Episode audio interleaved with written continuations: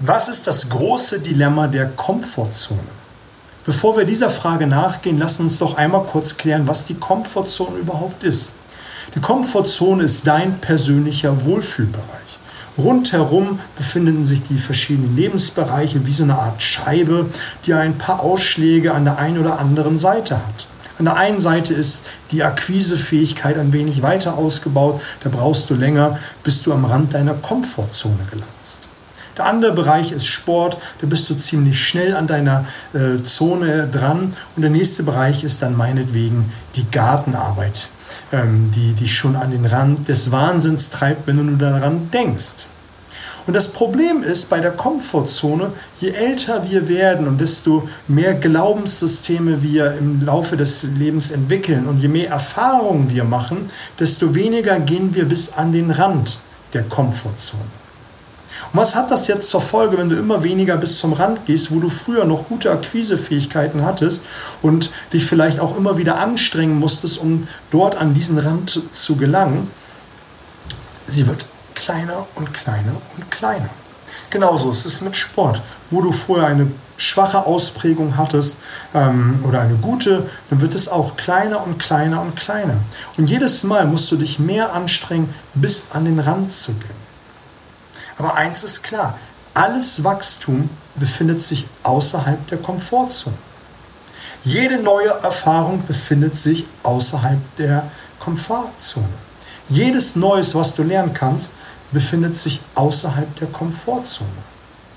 Und deshalb möchte ich dich einfach nochmal motivieren und ähm, dazu anhalten, dich häufig bis an den Rand der Komfortzone zu bewegen und drüber hinaus. Weil mit jedem neuen Wachstum verschiebst du die Seiten deiner Komfortzone in bestimmte Richtungen. Die große Frage ist doch letztendlich, wie komme ich häufig aus der Komfortzone? Erster Tipp, stelle dich bewusst deiner Angst. Stelle dich bewusst deiner Angst. Soll heißen, wenn du ein Thema mit Akquise hast, dann machst du ab sofort Akquise. Und das so häufig wie möglich. Wenn du ein Thema hast mit Präsentation vor vielen Menschen, stelle dich häufig der Aufgabe, indem du bei jeder Gelegenheit die Hand hebst und sagst, ich möchte einen Redebeitrag halten. Lerne viel Neues. Warum ist das so wichtig? Weil wenn wir uns innerhalb der Komfortzone bewegen, in der Mitte, haben wir auch keinen neuen Input.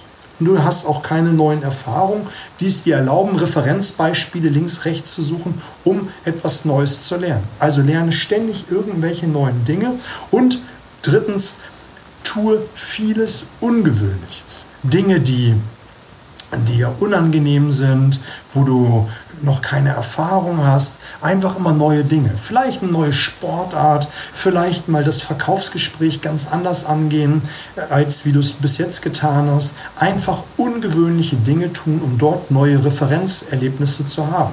Und nach und nach verschiebst du die Komfortzone immer weiter und weiter und landest nicht im Dilemma deiner Komfortzone. Lass mir ein Like da, teil und ähm, empfehle dieses Video weiter, damit mehr Menschen sich außerhalb der Komfortzone bewegen.